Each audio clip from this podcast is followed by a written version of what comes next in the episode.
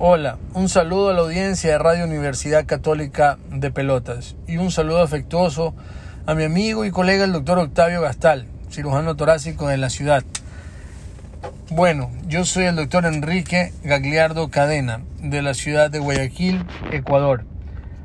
Acá tuvimos un brote importante y que fue el pico más alto alrededor del mes de marzo y abril fue muy difícil para la ciudad porque la cantidad de contagiados y, enfermos sintomatológicos era muy alta, que todos los hospitales públicos y privados no podían sostener esa demanda, por lo que hubieron también muchos fallecidos. Fue la verdad todo un caos en su momento.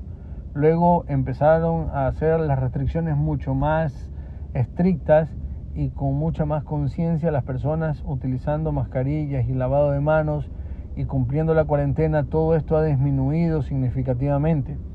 También aprendimos a tratar a este tipo de pacientes, por lo que hoy sobreviven más pacientes y se recuperan más de los que en un principio para todos nosotros era algo nuevo. Sin embargo, seguimos recibiendo pacientes de otras provincias en las que se encuentran en, semáforo amarillo y rojo para dar un apoyo a todo ese tipo de pacientes por la complejidad que tienen.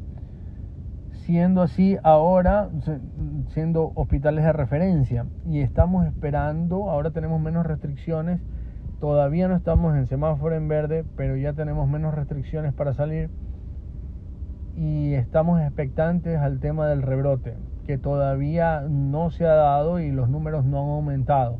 Recién tenemos una semana prácticamente de que se empezó la disminución de restricciones, por ejemplo, de las placas, en que ya pueden todos salir a la calle.